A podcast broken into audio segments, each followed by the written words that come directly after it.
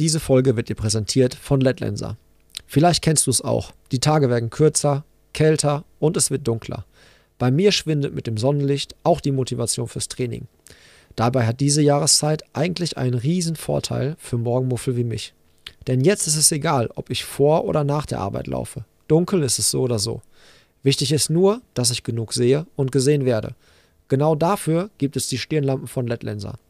Welche Lampen es gibt und was diese können, das erfährst du mit nur einem Klick auf den Link in der Folgenbeschreibung. Und jetzt viel Spaß mit der Folge. In puncto Koffein bleib ich kompromisslos. Doppelt oder nichts, Bro, immer doppio.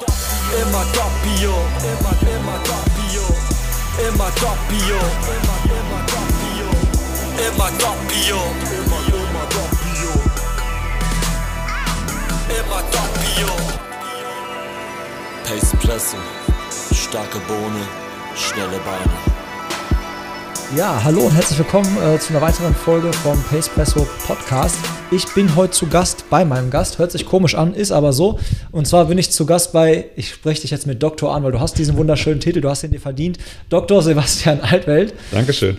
Äh, Sportpsychologe und ähm, deshalb auch ein mega interessantes Thema. Wir beide haben festgestellt, dass wir uns schon länger kennen, als ich dachte oder beziehungsweise mir so sicher war und es wusste. Wir waren nämlich zusammen im gleichen Kindergarten und standen zuletzt gemeinsam auf einer Bühne, um vorzustellen, was wir so in unserer Heimatstadt machen. Und äh, seitdem hat sich viel verändert. Wir sind ein bisschen größer geworden, haben beide die gleiche Frisur. Wollte ich gerade sagen. und ähm, ja, sind beide irgendwie im Sport unterwegs. Du beruflich, ich hobbymäßig.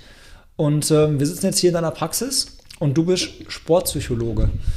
Ähm, hast betreut die deutsche Karate-Olympianational, also deutsche Nationalmannschaft im Karate und warst damals, als wir uns auf der Bühne getroffen haben, für den Deutschen Basketballbund tätig, glaube ich noch. Ne? Genau, also da bin ich für die Trainerausbildung zuständig. Also machst du heute immer noch? Genau. Okay. Jetzt würde mich mal interessieren, weil ich habe im Vorfeld darüber nachgedacht, so Sportpsychologe, so, da habe ich mich selber hinterfragt und gedacht, wäre ich Kunde, Patient von dir. Ne? Also was würde so, was wäre für mich so ein, so, ein, so ein Faktor, da hinzugehen? Wie ist so dein Max Mustermann-Kunde? Kannst du das irgendwie so, gibt es da so ein, so ein, so ein, so ein wenn du den so tatsächlich, malen müsstest? Wenn ich den malen müsste, gar nicht tatsächlich. Also ich glaube querbeet von Alter ähm, schon, aber eher über 10, 11, ne, so Start, äh, wo es dann wirklich mal so darum geht, um Leistung. Also wenn es um Leistung Leistungsanfänge geht. Bei 11-, 12-Jährigen geht es meistens eher um das Thema äh, Umgang mit Misserfolg. Ähm, dass die keinen Spaß gerade an ihrem Sport haben, weil die möglicherweise so, so einen Perfektionismus schon irgendwie in sich tragen, dass die halt sich über jeden Fehler ärgern und da halt den Spaß verloren haben. Also da komme ich dann häufiger mal mit äh, Kindern und Jugendlichen halt in Kontakt schon relativ früh, aber grundsätzlich eher so ab dem Alter 14 aufwärts und dann eigentlich unterschiedlichste Sportarten, unterschiedlichste Herkünfte, äh, unterschiedlichste Fragestellungen. Also da gibt es gar nicht so wirklich ähm, den Mustermann, aber ich glaube, eine wichtige Frage, die alle immer wieder vereint, ist, wie gehe ich eigentlich mit Nervosität vorher um? Das ist tatsächlich eine der häufigsten Fragestellungen.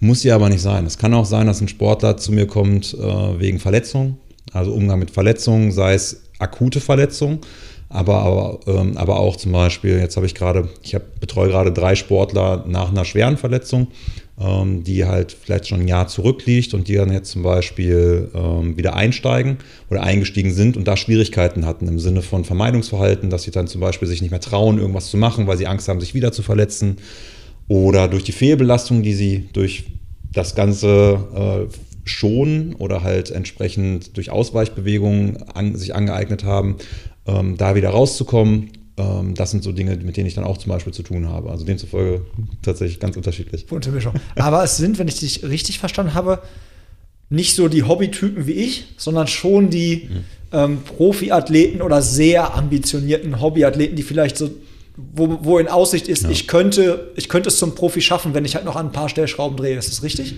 Äh, korrekt. Also es geht schon eher um leistungsbezogene Fragestellungen. Ähm, also sprich, wie bringe ich mehr auf, aufs Feld, wie bringe ich mehr aufs, auf den Asphalt äh, oder mehr auf die Tatanbahn. Ähm, und beim Hobbyathleten, also man muss ja sagen, am Ende die, die, Leistung, die gebracht wird, ist ja ein Zusammenspiel von verschiedenen Faktoren.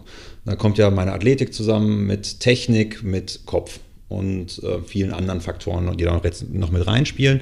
Und wenn ich jetzt Hobbyathlet bin, kann ich natürlich mit einem guten Kopf kann ich viel kompensieren, aber den meisten Sprung mache ich, oder den größten Sprung mache ich ja damit, wenn ich einfach fit bin oder meine Technik verbessere. Also demzufolge ist natürlich im Hobbybereich eher tatsächlich ja da der Aspekt, wo dran gearbeitet werden sollte in erster Linie. Ähm, je höher man aber kommt, und je gleicher die Sportler sind im Sinne von Athletik, im Sinne von Technik, Rahmenbedingungen, ähm, da, desto wichtiger ist dann natürlich dann, dass ich jetzt in dem Moment an dem Tag unter den Rahmenbedingungen, unter den Umständen meine Leistung abrufen kann und da spielt dann natürlich der Kopf dann eine Rolle. Demzufolge wird es, wie auch viele Trainer oder Sportler immer wieder berichten, je höher und wichtiger wird, äh, es wird, desto wichtiger ist der Kopf. Also gibt es dann durchaus auch, also bunt gemischt, sagtest du ja gerade schon von den Sportarten. Also es kommt ab und zu vielleicht auch mal vor, dass er ein Hobbyathlet auch mal auf dich zukommt, Absolut. so wie ich. Und ja. dann ähm, wird das, wie läuft das eigentlich dann? Also ist das dann, wenn ich jetzt zum Beispiel, ich bin gesetzlich krankenversichert, dann äh, würde ich dir das wahrscheinlich, dann würde ich dich privat wahrscheinlich bezahlen.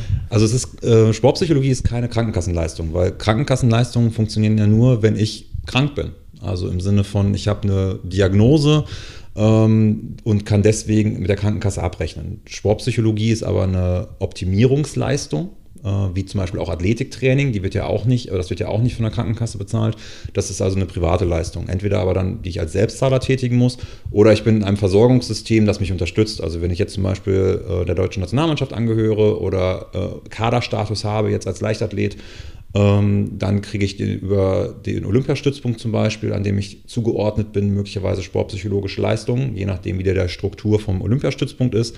Ich bin zum Beispiel am Olympiastützpunkt ähm, in Essen mit aktiv, da im Expertenteam, oder auch in Dortmund, Westfalen, mache ich, äh, bin ich zum Beispiel in der Außenstelle in Winterberg, betreue da die Wintersportler und die kriegen dann zum Beispiel die sportpsychologische Arbeit bezahlt. Ähm, dann gibt es natürlich über die Nationalmannschaften selbst noch die Möglichkeiten. Also da sind verschiedene Strukturen in Deutschland, äh, die die Versorgung gewährleisten, wenn du halt einen gewissen Kaderstatus hast. Ja. ja. Und wir widmen uns heute mal den Fragestellungen der Hobbyathleten. Ich gebe mich quasi bei dir auf die Couch, wobei ich festgestellt habe, die Couch ist nicht die Couch, die Couch ist ein Sessel. Also wir sitzen hier jetzt wirklich quasi in deinem wie nennt man das, Therapieraum? Also das ist einfach ganz normal, mein, man kann sagen, mein Trainingsraum, äh, ja. kannst du gerne so nennen, weil ich, du hast schon recht, also Therapieraum, ich mache ja, ich bin ja auch psychologischer Psychotherapeut, also ich mache ich mache ja beides tatsächlich, ich mache auch Therapie, äh, ist aber nicht dasselbe. Also ich bin ja, wenn, wenn, wenn ein Sportler zu mir kommt, geht es ja nicht um Therapie, es geht ja nicht darum, dass die Person krank ist. Natürlich kann es vorkommen, also ich arbeite, wenn ich therapeutisch gerade aktiv bin, arbeite ich ist mein Hauptklientel tatsächlich auch Sportler. Das sind aber dann Sportler, die tatsächlich eher ähm, eine psychische Erkrankung haben und dann zu mir kommen wegen Sportbezug, weil es ist ja nochmal was anderes, ob äh, ne, äh, jemand aus der Allgemeinbevölkerung, ähm, der einen Bürojob hat, möglicherweise eine psychische Erkrankung hat, eine Depression, eine Essstörung ähm, oder jemand aus dem Sportkontext, womöglich jetzt mal beispielsweise eine Essstörung, ähm, die ja auch im Leistungsbereich laufen, ist ja Thema Essstörung, kann tatsächlich da ja auch ein Thema sein, wo man dafür sogar belohnt wird, dass man wenig, wenig Gewicht hat. Also das ist ja im Sportkontext hat das ja nochmal eine ganz besondere Stellung, ähm, wie mein Gewicht beispielsweise ist. Oder ähm, in anderen Sportarten wie Eislaufen oder Ballett oder ähnliches. Und gleichzeitig auch nochmal gehe ich damit an die Öffentlichkeit. Ne? Wenn ich jetzt im, ähm, ähm, im Alltagsjob bin, hat eine psychische Erkrankung heutzutage eine andere Stellung, wenn ich dafür krankgeschrieben werde, als wenn ich im Sportkontext bin, wo es auch um Nominierungen oder ähnliches geht und wo es möglicherweise auch um Presse geht. Also wenn ich jetzt im Fußball bin, ähm, ist das ungeschriebene Gesetz, dass gerne auch eine Zerrung oder muskuläre Probleme oder ähnliches auch ein anderes Wort sein kann für eine psychische Erkrankung, die aber nicht öffentlich gemacht wird. Mhm. Ähm, nicht, jetzt nicht missverstehen, dass jetzt alle Zerrungen oder irgendwie sowas in so eine Richtung gehen, gar nicht. Aber ähm, das ist tatsächlich etwas, wo man vorsichtig sein muss, aufgrund dessen, weil da einfach so ein sozialer Druck tatsächlich herrscht. Ne, wir hatten ja vorhin über Schalke gesprochen aktuell. Ja. Ähm, dass da, was da teilweise in Social Media über die Spieler ergeht, im Sinne von auch teilweise Morddrohungen oder so, das ist schon ein ganz schöner Druck. Da steckt noch was ganz anderes da steckt hinter. was anderes hinter. Ja. Mein Ziel ist ja heute äh, so ein bisschen so, ein, so, ein, so, ein, so eine Anleitung zu geben, wie man als Hobbyathlet sich so ein positives Mindset schafft und wie man quasi auch mit verschiedensten Situationen umgeht. Und da werde ich mich als Proband mal ähm, dahinstellen. Und ich habe zum Beispiel ein großes Thema, als ich die Hörerinnen und Hörer gefragt habe, so was interessiert euch, war natürlich auch Motivation. Und jetzt habe ich an mir selber wieder festgestellt, Ich habe äh, letztes Jahr gar keinen Trainingsplan verfolgt, weil es auch einfach kein Ziel am Horizont gab, Mhm. für das man hätte trainieren können. Habe aber halt gemerkt, dass meine Motivation darunter unheimlich gelitten hat, dass ich halt erstens dieses Ziel nicht hatte Mhm. und zweitens auch diesen Plan nicht hatte. Und jetzt habe ich mir vor kurzem einen Trainingsplan wieder geholt und im Kopf war es so, vorher war es so, ich gehe laufen, weil es egal war, was ich gemacht habe, weil es gab ja kein Ziel.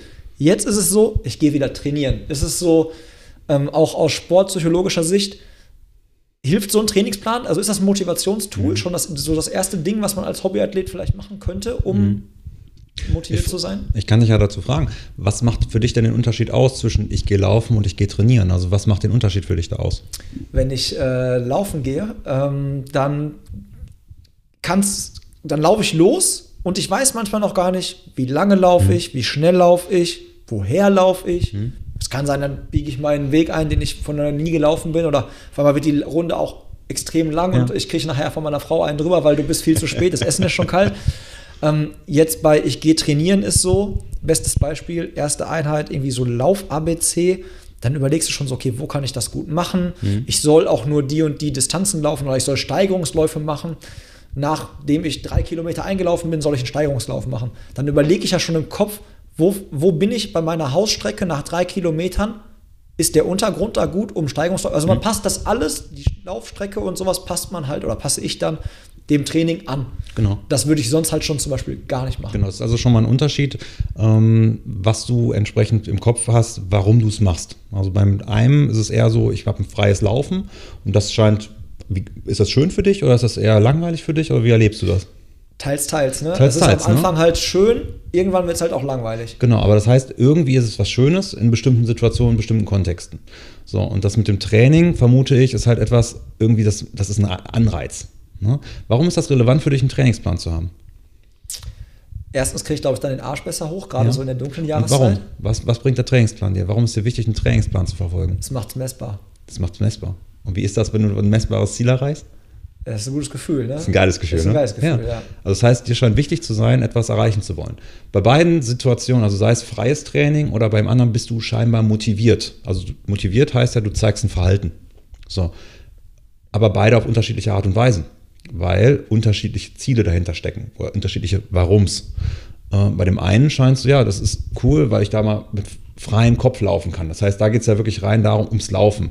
Das Ding ist nur, wenn der Kontext nicht passt oder wenn es irgendwie nicht mehr ja, attraktiv ist in dem Moment, weil es vielleicht zu lang ist oder das Wetter ist nicht so schön oder irgendwas, also wenn die Kosten größer werden, ähm, kann ich ja gleich nochmal kurz erläutern, was ich damit meine. Das ist so ein bisschen so meine Denkweise dahinter. Ähm, dann macht es natürlich schwieriger, die Motivation aufrechtzuerhalten. Bei dem anderen hast du was sehr, sehr Konkretes, ähm, was wieder ein anderes Motiv von dir anspricht. Dein Warum im Sinne von, boah, ich finde es geil, wenn ich was abhaken kann und wenn ich da irgendwas geschafft habe, wo ich zeigen kann, guck mal, das habe ich gepackt, das ist schön. So, und das motiviert natürlich. Ne? Das eine ist halt, wie gesagt, ein anderer Grund, warum du es dran äh, machst, im Vergleich zu einem Training zu haben. Und beides schafft Motivation. Das eine hat eine andere Art der Motivation, die für dich aber in dem Moment als intensiver erlebt wird. Ne? Wenn du Lust hast, kann ich das mal zeigen. Ja, machen wir. Ja? Wollen wir mal zeigen? Okay. Müssen wir aber eine kleine Übung machen. Okay, ähm, einmal kurzer Hinweis auch an die Zuhörer. Äh, das ist wieder hier ähm, Special-Folge, weil gibt es auf die Ohren und gibt es zu sehen bei YouTube und äh, hören wird wahrscheinlich, wird man jetzt wahrscheinlich schlecht, unsere kleine Übung. Aber äh, ihr könnt sie dann sehen. Machen Genau. wir. Ähm, du müsstest dafür gleich aufstehen. Ja, Du kriegst zwei Post-its von mir. okay. Okay. Und ich würde die Übung dann ein, einfach dabei erklären, was du dabei machen sollst. Und dann beobachten wir einfach mal, was passiert. Und daran können wir sehen und erklären, was Motivation eigentlich ist. Und dann kann man auch erklären, warum du bei dem einen dich so verhältst und bei dem anderen so verhältst. Okay, okay, ich halte das Mikrofon fest. Ich gebe dir mal eins in eine starke Hand. Linkshänder, Rechtshänder? Rechtshänder. Gut, dann kleb doch mal bitte so hoch, wie du kannst, ohne zu springen und ohne ähm, irgendwo drauf zu klettern. Am besten an die Wand gehen. Genau, von hinten dran. Und kleb mal Du hast so hoch, viele. Basketballer hier, ne? Also ich will Ja, nicht ja. wissen, wie oft da so ein Post-it oben an der Decke hing. Ja. Perfekt. So, Warte. sehr schön. So, er hängt. So, hängt so hoch, wie du kannst. Ja. Super, jetzt kriegst du den zweiten Post-it. Und jetzt übertriff dich. Mit der schwachen Hand. Mit der starken Hand. Genau das gleiche, selben Regeln, aber jetzt sollst du dich übertreffen. Zehenspitzen ist okay. Alles. Oder ist Cheaten? Das ist kein Cheaten. Alles super. Alles super. Warte mal. Äh, ja, komm, ich muss ja nur so hochspringen, ne? Wie in der Schule. Sehr gut. Aber du hast dich übertroffen. ich habe ich Ja, übertroffen. setz dich hin. Super. Also für die, die es jetzt nicht sehen konnten, ich habe äh, das Ziel genau um eine, weiß ich nicht, vielleicht eine Daumenbreite äh, über, übertroffen. Genau. Was man jetzt sehen kann, ist eigentlich im ersten Durchgang hast du dich gestreckt und bist, hast ja gesagt, ja, ich bin so hochgekommen, wie ich, kann, wie ich konnte. Das ist jetzt eigentlich keine Zauberei, sondern du hast eigentlich gerade im zweiten Durchgang motiviertes Verhalten gezeigt. Und zwar, weil du ein klares Ziel hattest. Ja, es gibt ja diese schöne Formel Smart-Ziele. Ne? Es muss ein smartes Ziel sein. S für spezifisch, also ein konkretes Verhalten. Äh, messbar sollte es sein, hatten wir auch gerade. A steht für attraktiv. Warum hast du dich gerade angestrengt, höher zu kommen? Weil ich mich hier vor meinen Zuhörerinnen und Zuschauern nicht zum Dulli machen wollte. Du hattest, du hattest einen wichtigen Grund, genau. Und das Attraktiv ist halt das Entscheidende. Wenn das für dich wichtig ist, zeigst du es. Hättest ja auch sagen können, ist mir doch egal. Dann wäre halt dieses, diese Aufgabe für dich nicht attraktiv gewesen. Und das ist ein ganz wichtiger Aspekt. Wenn für dich dieses Thema attraktiv ist, wie jetzt zum Beispiel mit dem Training, ja, es ist für dich attraktiv, dich selbst zu übertreffen, weil das für dich ein persönlicher, wichtiger Aspekt ist, dann greift Training natürlich auch. Wenn du aber einen Sportler einen Trainingsplan gibst, der sagt, boah, nee, eigentlich, ich möchte immer eigentlich nur laufen ohne irgendwie Vorgaben, das finde ich eher sogar nervig, ich möchte mich gar nicht übertreffen, weil mir das gar nicht wichtig ist, bei dem wird Trainingspläne keine Motivation auslösen, weil das für die Person nicht wichtig ist. Und das ist ein ganz wichtiger Aspekt. Also ein, ein Vorhaben ist, muss attraktiv sein und realistisch. Das ist das R im Smart. So, es war realistisch, dass ich drankomme. Wenn du jetzt gesagt hättest, das schaffe ich doch sowieso nicht, hättest du auch keine Motivation gehabt. Und es war terminiert. Du solltest es jetzt machen. Hätte ich gesagt, wir machen das in dem Jahr, hättest du, hättest du jetzt keine Motivation gezeigt. Also es war auf einen bestimmten Zeitpunkt bezogen. Das ist eigentlich so die Denkweise vor allem von strukturierten Menschen. Ne, Menschen, die sehr, sehr strukturiert sind, denken eigentlich immer genau so. Morgen früh stehe ich um 7 Uhr auf, weil dann möchte ich das und das machen, dann möchte ich das und das machen. Das sind eigentlich smarte Vorsätze. Dieses Smart ist nämlich eigentlich nur eine Hilfestellung für Menschen, die so nicht denken gelernt haben. Und so ist eigentlich zu erklären, wann Motivation entsteht. Dass ich eigentlich ein Vorhaben habe, das für mich wichtig ist. Das heißt, wenn ich, mich, wenn ich versuche, motiviert zu sein, vor allem bei diesen Tagen, muss ich mir einfach, muss ich mir überlegen, warum möchte ich das eigentlich machen? Warum möchte ich laufen gehen? Warum ist mir das wichtig? Wozu? Wozu ist mir das wichtig? Ja? Und wenn ich da keinen klaren Grund habe, also im Sinne von auch zum Beispiel Laufen macht mir eigentlich grundsätzlich keinen Spaß, ist das Wozu ja die entscheidende Frage. Das heißt, das Laufen an sich ist dann nicht meine Motivation im Sinne von ich genieße das, sondern es hat einen Sinn, es hat einen, es hat einen Vorteil.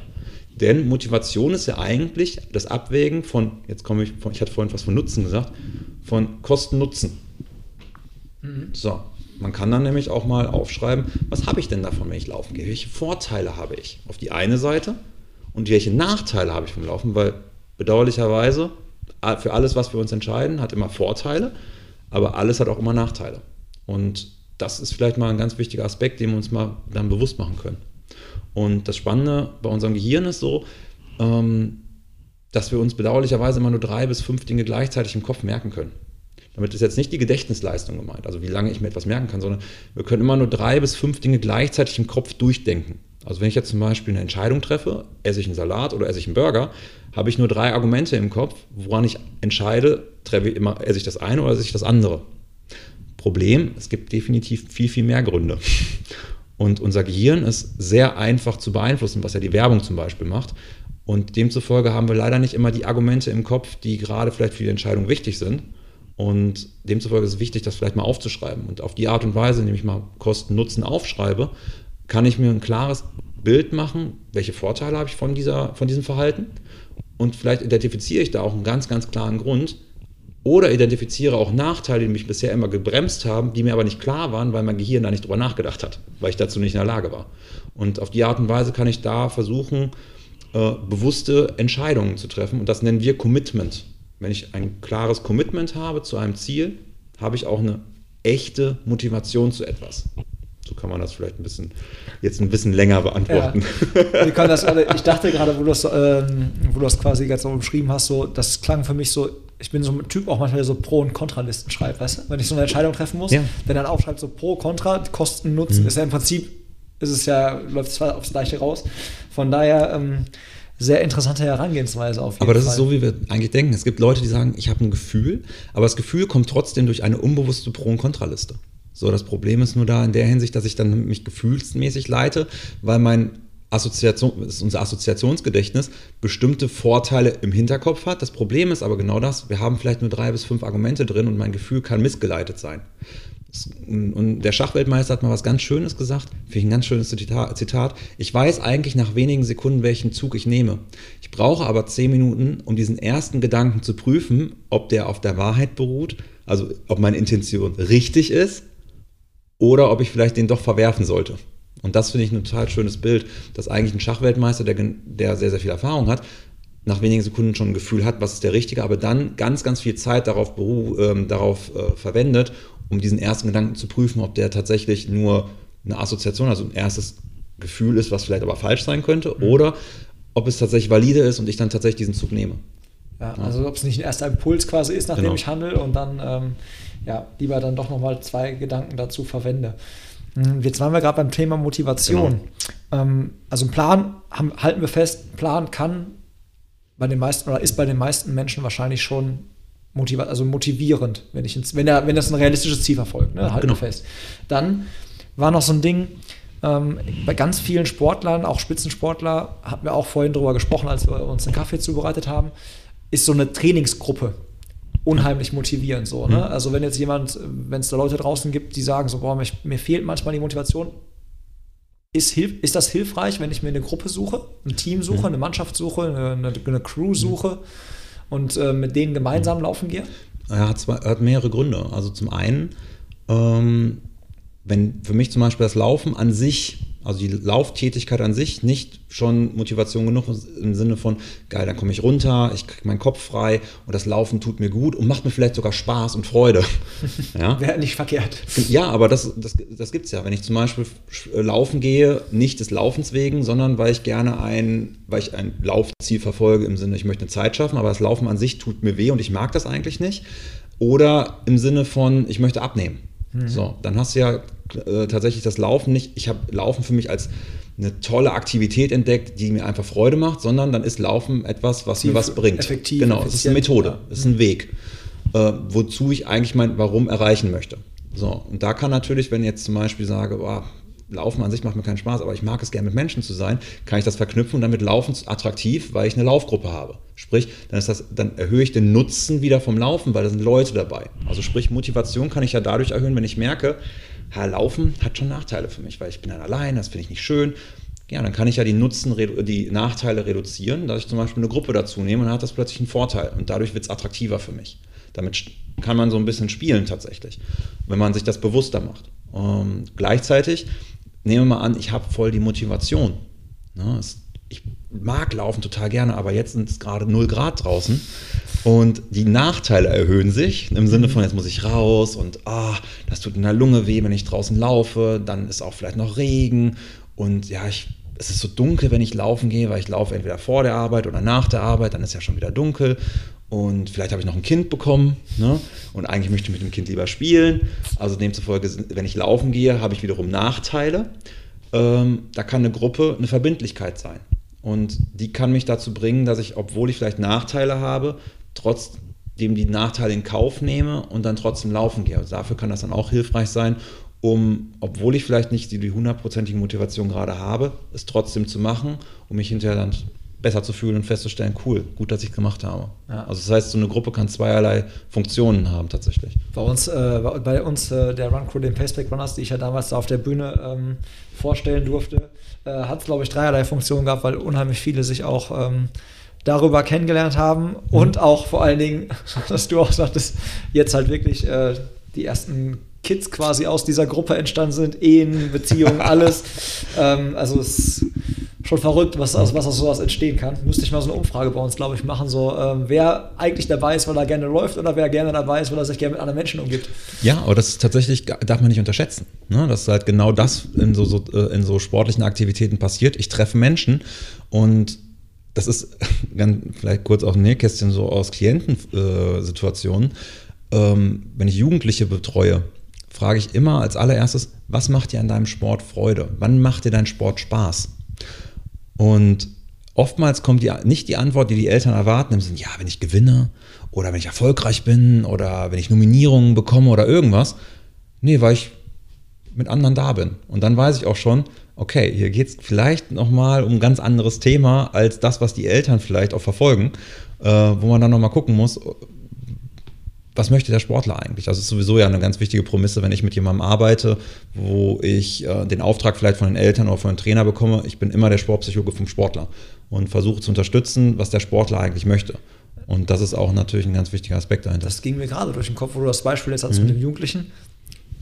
Wenn du jetzt feststellst, okay, dem geht es gar nicht um den Sport an sich mhm. oder dem geht es nicht ums Gewinnen, mhm. gibst du dann auch ein Feedback an den zum Beispiel Trainer und sagst, pass auf, mhm. wenn du den Typen motivieren willst und erreichen willst, dann musst du den anders triggern als mhm. mit einem Sieg.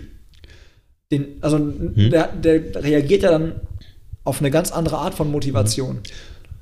Ähm, muss ja zwei Dinge unterscheiden. Also ähm, erstens muss man natürlich geklärt haben mit dem Sportler jetzt, okay, bist du im Sport, weil du Leistung bringen möchtest? Weil der Punkt ist halt der, wenn ich äh, in der Sportart angekommen bin, ne, sagen wir mal, ich bin Landeskaderathlet und ich bin gut gewesen, aber eigentlich mache ich den Sport aus dem Grund, weil ich gerne mich mit Leuten umgebe. Und die, der Erfolg ist so ein Nebenprodukt gewesen. Ähm, typischerweise ist dann so, dass das Umfeld ähm, plötzlich sich auf den Erfolg entsprechend orientiert. Das ist ja das, was, das, was Leistungssport ja bedeutet. Ähm, wenn ich Nationalmannschaft etc. entsprechend reinkomme, dann geht es ja um die Erfolgskomponente. So.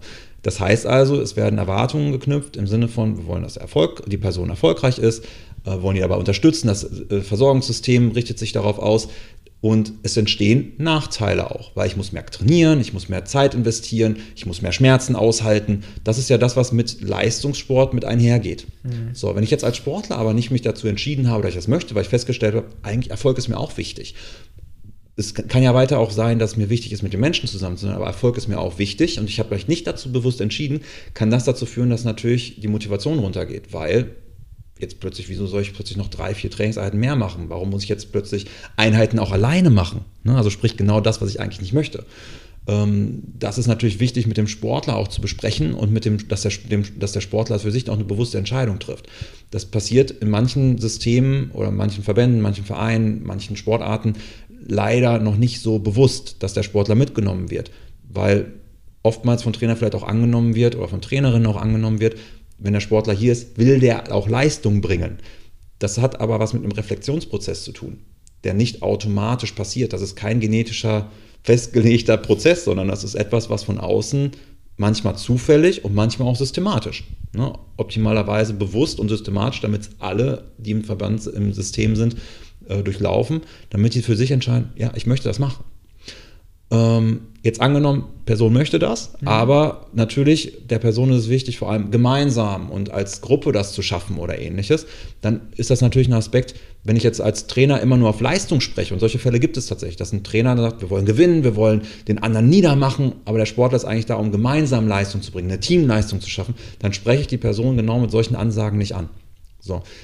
Da gebe ich auch ein Feedback an den Trainer, je nach Kontext, weil ich habe eine Schweigepflicht. Ah, okay. Nur weil ich mit dem Sportler arbeite, heißt es ja nicht, dass ich jetzt einfach mit dem Trainer reden darf. Ich mhm. habe ja eine Schweigepflicht. Auch wenn der Verein dich bezahlt.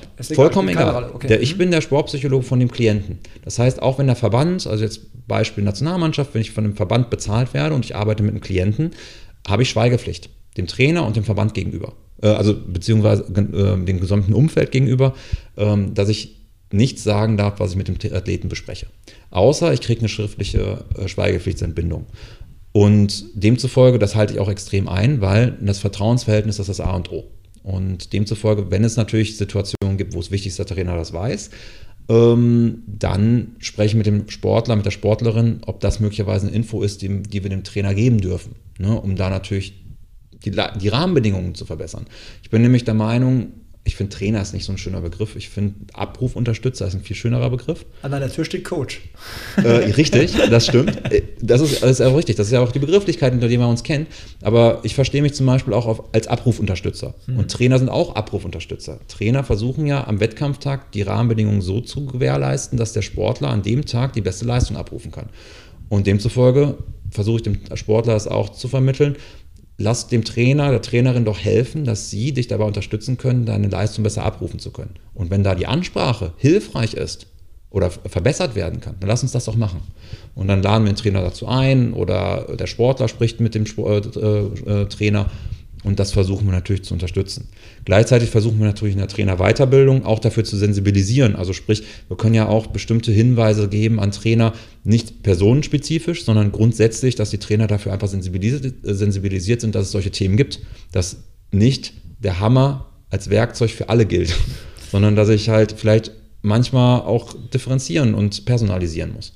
Ja, frage ich mich gerade, ob Felix Magath äh, auch diese, diese Ausbildung durchlaufen ist. Ich glaube, bei dem gab es eher den. Sehr lustige interne Stories, ja. Gibt es, glaube ich, eher den Hammer, glaube ich. Oder beziehungsweise, was waren das, die Medizinbälle und was er, ja. da, alles, was er alles da sein eigen nannte. Ähm, ich habe ja, wie gesagt, ganz viele Fragen gekriegt und mhm. eine, eine Sache, ähm, die mir wieder auch bei mir persönlich direkt aufgefallen ist, ist so, manchmal, du hast es angesprochen, das ist die kalte Jahreszeit, man so, ah, hm, ich komme von der Arbeit nach Hause, mhm. es ist schon dunkel, es ist nass, es ist kalt. Und dann ist manchmal dieses Ding so, wo ich persönlich für mich rausfinden muss, habe ich jetzt einfach keinen Bock mhm. und bin also so innerer Schweinehund mäßig oder ähm, manchmal sind das ja auch so Anzeichen für so ein Übertraining. Also bei mir aktuell mhm. gehe ich nicht davon aus, dass es von Übertraining erzeugt, ja. weil ich aktuell nicht so viel trainiere. Aber es gab mal eine Zeit, da war das anders und da habe ich immer versucht, mir einen Trick anzueignen, wie ich erkenne, was ist jetzt, ich habe nur keinen Bock und was ist ein Signal vom Körper, der mir sagt, ey Tobi, schalt mal einen Gang runter, es wird gerade ein bisschen zu viel. Hast du da irgendwas, was man so, wo man das rausfiltern kann? Erstmal finde ich deinen Trick total interessant, weil da kann ich auch noch was lernen.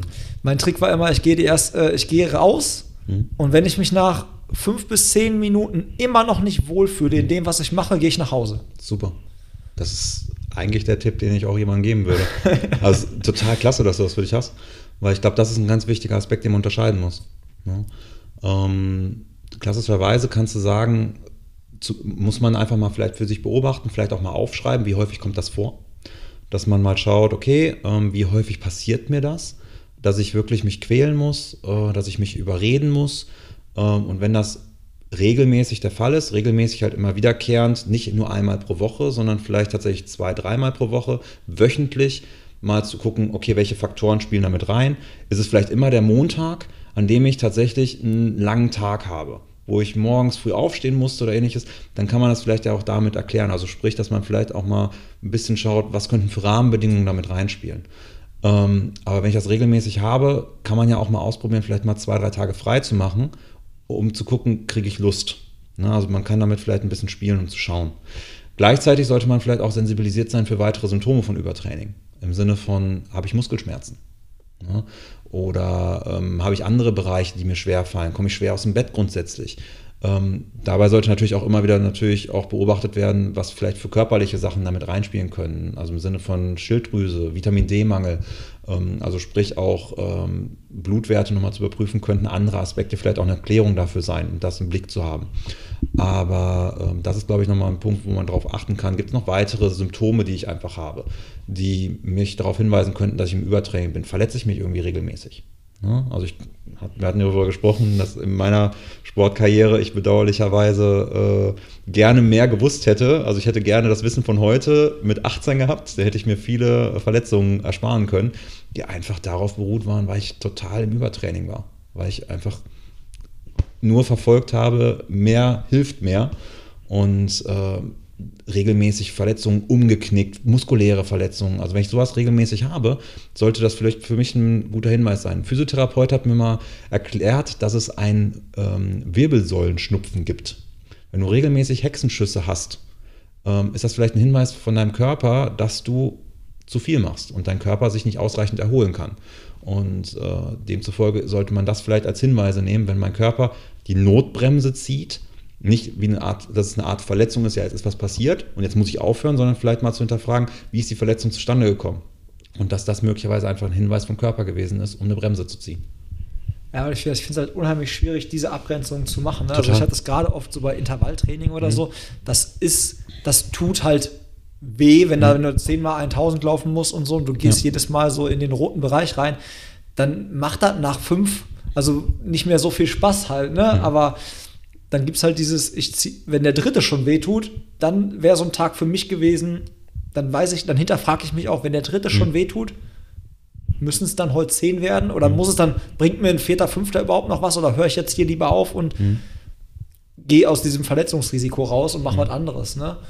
Das ist immer so, ich finde das unheimlich ähm, ja auch. spannendes Thema, gerade so bei uns Läufern halt. Ne? ist ja auch einfach ein schmaler Grad. Ne? Also, Extrem. weil letzten Endes Training heißt ja, ich muss, also Training heißt ja jetzt, wenn ich in Richtung, ich möchte äh, meine Grenze verschieben, heißt, ich gehe aus meiner Grenze heraus, damit ein Anpassungsprozess von meinem Körper stattfinden kann.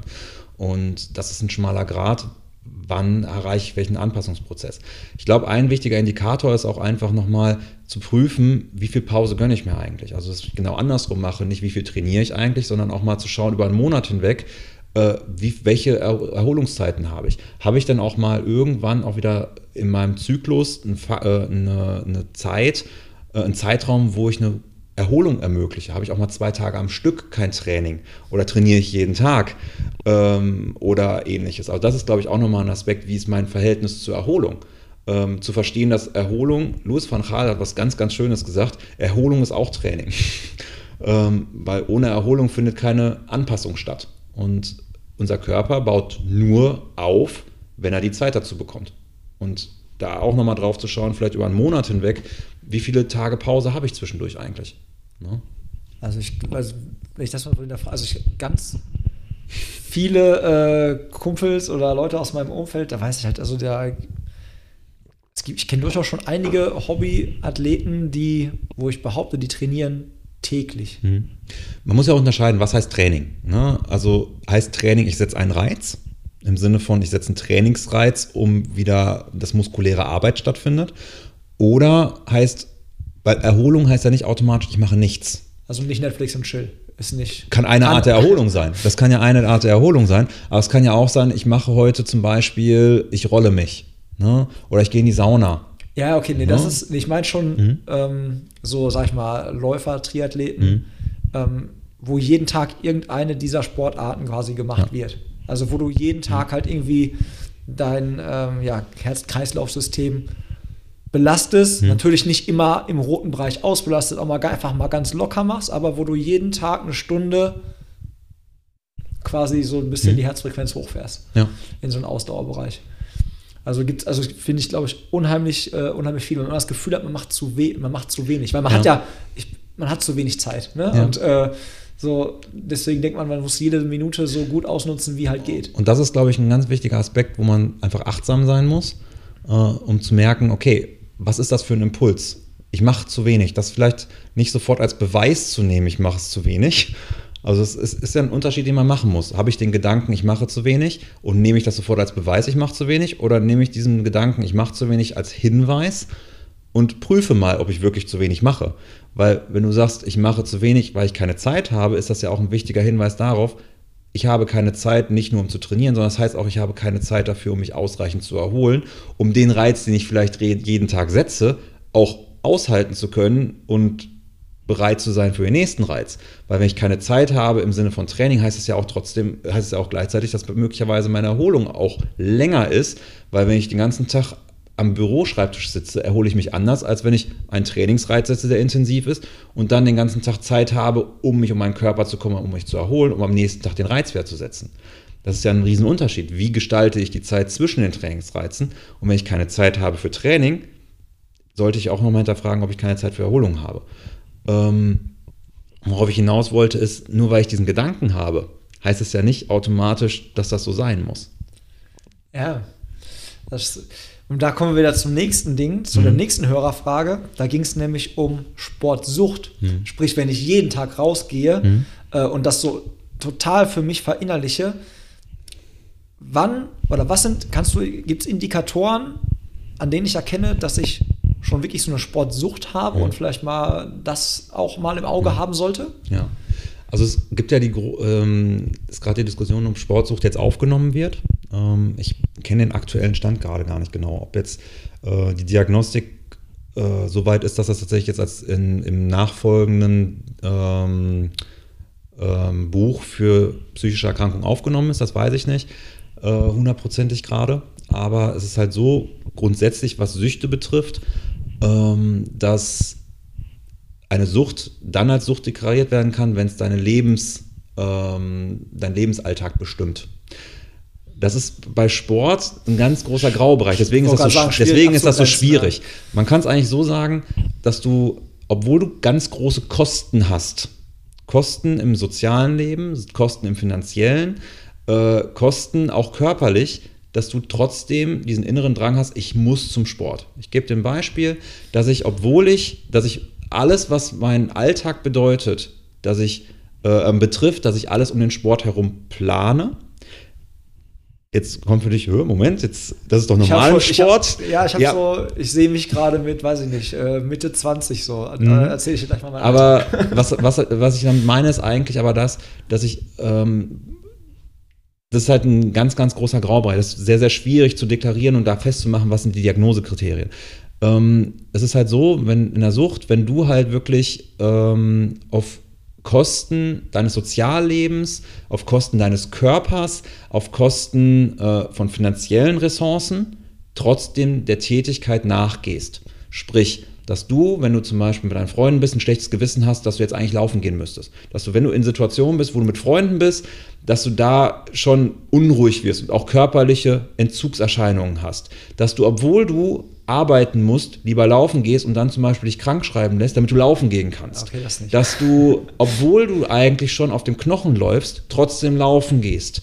Dass, obwohl du halt wirklich körperliche Symptome hast, die zeigen, hey, ich sollte jetzt nicht laufen gehen, du trotzdem laufen gehen musst. Also wirklich, dass das ähm, wie so ein Muss ist und ich wirklich so einen inneren Drang habe und wenn ich es nicht mache, Entzugserscheinungen habe. Im Sinne von wirklich körperlichen Entzugserscheinungen, sei es Zittern, sei es so eine innere, innere Nervosität und all sowas.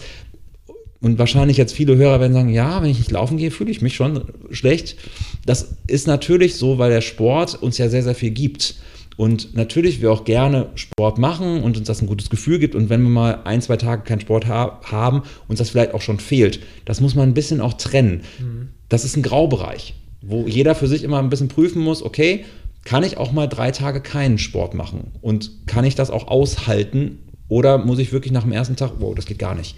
Und ich muss Sport machen. Dann ist das vielleicht ein Hinweis darauf, dass ich da genauer hingucken sollte. Ja, nee, so krass war es bei mir nicht. Aber ich erinnere mich zum Beispiel, ich weiß noch, als ich ähm, halt so mehr Triathlon gemacht habe, so, da sind wir äh, mit der Familie an die Schlei gefahren, so in Urlaub. Und ähm, wir hatten ein Haus direkt am, an, diese, an der Schlei halt da, an diesem, weiß nicht, Fluss, See, keine Ahnung, Fluss. Ähm, und das Erste, was ich gemacht habe, nachdem wir da waren, noch bevor ich geguckt habe, welches Zimmer ich nehme, war, ich habe den Neoprenanzug angezogen und bin in die Schlei reingesprungen. So, ne?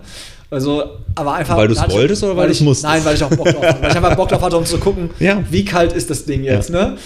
Ähm, aber halt, wie gesagt, ich erinnere mich da auch an Zeiten, so, wo ich halt 40 Stunden die Woche gearbeitet Mhm. habe, nebenbei noch abends halt studiert habe und wo es dann nach der Arbeit getimt, ich muss dann Feierabend Mhm. machen, damit ich dann mit dem Fahrrad zum Schwimmbad fahre, damit ich pünktlich ähm, im Becken bin, das aber noch zeitlich passt, dass ich nach der Schwimmeinheit noch mit dem Fahrrad ratzfatz irgendwie zur Uni fahren kann. Dann saß ich da in der ersten Reihe, hab mir meinen Magerquark reingescheffelt, ne? War halt auch, äh, glaube ich, Professors Liebling nicht, weil ich natürlich erst so direkt mit den ganzen Essgeräuschen den Unterricht gestört habe. Und dann wieder mit dem Fahrrad nach Hause gefahren und dann meistens echt noch irgendwie eine Laufeinheit oder noch eine Krafttrainingseinheit gemacht hat, damit ich zweimal am Tag trainieren konnte. Ja. Und dann bin ich nächsten Morgen wieder aufgestanden. Ne? Und das war so ein Zeitraum von, lass das mal so anderthalb, zwei Jahre gewesen sein. Und äh, da blicke ich heute auch manchmal zurück und denke mir so, ey Tobi, wie hast du das zeitlich, körperlich, wie hast du das hingekriegt? Das wäre jetzt so weit weg jetzt gerade. Also ich habe ja auch gar keinen Bock drauf, ne? aber es ist so weit weg, dass es, dann merkt man erstmal, wie man so, so ein, wie man in so einem Rhythmus, wenn man einmal in so einem Rhythmus drin ist, in so einem Hamsterrad, wie sich das dreht und wie man auch damit gut klarkommt, ne? Und das alles in seinem Leben wirklich aber dann so anpasst, ne? Klar, vor allem in einer Sportart wie Triathlon, wo tatsächlich auch große Trainingsumfänge einfach notwendig sind, weil ich ja nicht nur eine Sportart mache, ich muss ja drei machen. Ähm, da ist natürlich klar, dass ich irgendwie den Al- Arbeitsalltag auch vielleicht darauf anpasse, ne, dass ich vielleicht auch, ähm, ähm, vielleicht bin ich selbstständig und kann da natürlich auch die Möglichkeit benutzen, äh, meine Trainingsfenster entsprechend zu gestalten und meine Arbeitsfenster zu gestalten. Ähm, nur weil ich das tue, heißt das jetzt nicht, dass ich sportsüchtig bin. Ne? Also das muss man auch berücksichtigen, dass ich vielleicht auch ein anderes Maß dann noch im Kopf habe. Ich du hast ja gerade gehört, ich laufe auf den Knochen runter. Nee, also sowas, ich wirklich, da war ich auch sofort verneint im Kopf. Da habe ich Genau. sofort gedacht, so, nee, Tobi, so unvernünftig, so, Genau. das hast du nicht gemacht. Aber, wie du gerade aber auch gleichzeitig sagst, man kommt in so ein Hamsterrad, man kommt rein und man findet es schön, man wird verstärkt, weil das muss man auch ähm, sagen, man, man, wird ja, man wird ja nicht einfach so sportsüchtig, sondern es entsteht ja. Ne? Und nur weil man Triathlon macht, weil man viel trainiert, weil man es gerne macht, weil man seine Zeit danach ausrichtet und ähm, sich danach besser fühlt, heißt es ja nicht, dass man automatisch in eine Sportsucht gerät. Das heißt, es ist ja schon ein Zusammenspiel von ganz, ganz vielen Faktoren. Ich erkläre es immer gerne so. Ähm, das hier ist so ein Auslöser, ne? kann ich dir mal geben. So, das er reicht mir Wasser, ne? Also genau, ich reiche Wasser. so, das ist der Auslöser. Ich brauche ja, er braucht auch nämlich ein bisschen Wasser. Ja, ähm, ja gerne. Ähm, so, das ist eigentlich so, das sind die Auslöser oder das sind, das sind Belastungen, die wir in unserem Alltag haben. Und wenn du diese Flasche in der Hand hältst ne, und ich die in der Hand halte, wir können die nicht gleich lange halten. Wir werden einen Unterschied haben. Wir werden nicht haargenau auf dieselbe Zeit kommen, weil wir unterschiedliche Arme haben. Jeder von uns beiden ist unterschiedlich trainiert diesbezüglich. Das bedeutet nämlich genau das, dass nur weil jemand eine ähnliche Belastung auf sich ähm, äh, aushält, oder äh, dass zwei Leute die ähnliche Belastung bekommen, heißt nicht, dass sie die gleiche Wirkung auf jemanden haben, weil da kommen ja noch persönliche Faktoren mit rein. Und so ist es ja auch mit der Sportsucht. Nur weil jemand Triathlon macht oder viel trainiert, heißt das nicht, daraus, dass daraus automatisch eine Sportsucht entsteht, sondern kommen ja persönliche Faktoren mit rein, die das begünstigen. Ne? Und äh, das muss man natürlich da auch unterscheiden. Und bei der Sportsucht ist es halt so, ähm, du sagst gerade das Hamsterrad, da ist natürlich die Verführung im Sinne dessen, es tut gut, es ist schön, es gibt mir was. Vielleicht wäre ich dafür auch noch äh, total gelobt von außen äh, und ich mag das total gelobt zu werden, das ist mir total wichtig. Äh, und äh, vielleicht läuft mein Job auch gerade nicht so doll und im Triathlon oder im Ausdauersport habe ich tatsächlich gerade genau diesen Erfolg und Leute äh, verstärken mich da diesbezüglich und ich, deswegen mache ich vielleicht ein bisschen mehr. Und das kann ein schleichender Prozess sein, was das Gefährliche daran ist. Dass man dass es eine Grenze gibt irgendwo, wo es cool ist und wo man dafür äh, gelobt wird und womit man Erfolg dadurch hat und dann auf der anderen Seite ähm, dann in so, eine, in so eine Richtung fällt. Und das Kritische ist, ist genau dieser Aspekt, wo dann möglicherweise diese Grenze überschritten wird und meine Leistung einbricht. Im Sinne von, ich komme ins Übertraining. Und was ist das typische Reaktionsmuster von Sportlern, wenn es nicht läuft? Schuld bei irgendwem anders suchen? Das ist, könnte ein Aspekt sein, aber es gibt noch ein anderes Muster bei, bei Sportlern. Was ist, wenn du bei einem Wettkampf oder beim Training nicht so gut performt hast? Was machst du beim nächsten Mal? Was ist die erste Reaktion von Sportlern? Also wenn ich jetzt nicht performe, also wenn ich überlege, ich habe ein Ziel gesteckt, ich habe das nicht erreicht, mhm, dann hinterfrage ich das, was ich auf dem Weg dahin gemacht habe eigentlich. Okay dann hinterfragst, dann analysierst du erstmal. Ja. Super. Das heißt, da gehst du scheinbar sehr, sehr reflektiert dran. Es gibt aber andere Sportler, die einen anderen Impuls haben. Und zwar erster Reflex, wenn ich da nicht so viel drüber nachdenke und analysiere, ich mache mehr. Okay. Ich mache mehr. Scheiße, ich habe gestern nur drei von zehn Intervalle geschafft, also muss ich morgen definitiv mache ich nicht nur, wenn auf dem Plan steht, äh, einen 5-Kilometer-Lauf, sondern mache ich morgen 7 Kilometer-Lauf, weil ich habe ja gestern nicht so viel geschafft. Ich hole es quasi auf. Ich hole es mir auf. Ja, okay. Oder ich mache mehr oder ich mache es intensiver äh, und überpace, weil ich muss das ja aufholen. Und damit komme ich natürlich in so, ein Negativ, in so eine Negativspirale im Sinne von, oh shit, ich werde nicht besser, weil Übertrainingssyndrom. Ich komme nicht weiter, weil mein Körper nicht in der Lage ist, anzu sich anzupassen, weil ihm die Reserven fehlen. Ich mache aber mehr, um das aufzuholen. Das ist eine mögliche Erklärung, wie ich da natürlich in genau diesen Bereich komme. Ja, es gibt eine mögliche Überholspur. Ne? Das ist genau. so dieses, ich, ich, ich gebe mehr Gas. Mhm. Ne? Und das ist manchmal ja. gerade im Ausdauersport ja. halt das äh, ist total Körperraub schade. so ein bisschen auch oft. Ne? Und man verliert man auch oft. Also sehe ich ganz oft bei Leuten, mhm. die ganz neu mit Laufen anfangen oder generell mit Ausdauersport anfangen ähm, die, die sind von null und dann sind die da so. Mhm. Dann wollen die, dann gehen die, ja. erst waren die nie laufen, dann gehen die jeden Tag laufen, dann mhm. wird es immer länger, dann laufen mhm. die schon irgendwie nach, so der, der, weiß nicht, der erste Wettkampf ist dann schon irgendwie so direkt ein Halbmarathon oder so mhm. und dann muss es im ersten Jahr sofort der Marathon sein. Genau. So. Und dann ist es, es ganz krass, wie schnell, und dann sind das manchmal auch Leute, die sind dann auch schnell nicht mehr dabei, hm. weil sie die Lust daran verlieren, weil, ne, weil es einfach nicht so erfüllend ist, wie sie sich gedacht haben oder gewünscht ja, haben. Ja, und weil natürlich, das ist das Problem, es gibt natürliche Grenzen im Sinne von, ein Körper muss sich auch erstmal anpassen, Strukturen müssen sich anpassen. Da gibt es einfach biologische Einflussfaktoren im Sinne von, wie entwickelt sich ein Knorpel, wie entwickeln sich Muskulaturen, Sehnen, die nachreifen etc., die sich erstmal an die Belastung auch anpassen müssen. Und wenn ich dem nicht Zeit gebe. Es gibt so einen schönen Spruch, Gras wächst nicht schneller, auch wenn ich dran ziehe. Ähm, wenn ich dem nicht die Zeit gebe, dann reißt das Gras ab. Also im Sinne von tatsächlich auch Verletzungen oder ähnliches. Und ähm, so komme ich natürlich auch in so eine Übertrainingssituation. Und das ist natürlich ein, das ist eine Erklärung für zum Beispiel für die Sportsucht. Es gibt noch diverse andere, aber die müssen wir jetzt nicht, glaube ich, alle thematisieren. Ja. Ähm, wir thematisieren jetzt noch was anderes. Ja. Und zwar. So, das war Teil 1 zum Thema Sportpsychologie. Teil 2 geht bereits nächste Woche online und ist dann wieder zu finden auf Spotify, iTunes und Co. Gemeinsam mit LEDlenser verlosen wir eine Neo 6R Stirnlampe. Dazu findest du weitere Informationen in der Folgenbeschreibung bzw. Videobeschreibung und natürlich auch in meinen Instagram Stories. Ich wünsche euch ganz viel Glück. Vielleicht kommt die Neo 6R bald dann per Post zu dir nach Hause. Ciao. Vielen Dank fürs Zuhören. Mehr Content findest du auf Instagram, dem Blog auf unserer Webseite sowie Facebook und YouTube. Falls du Strava nutzt, dann schau gerne in unserem Club vorbei und werde Teil der Community.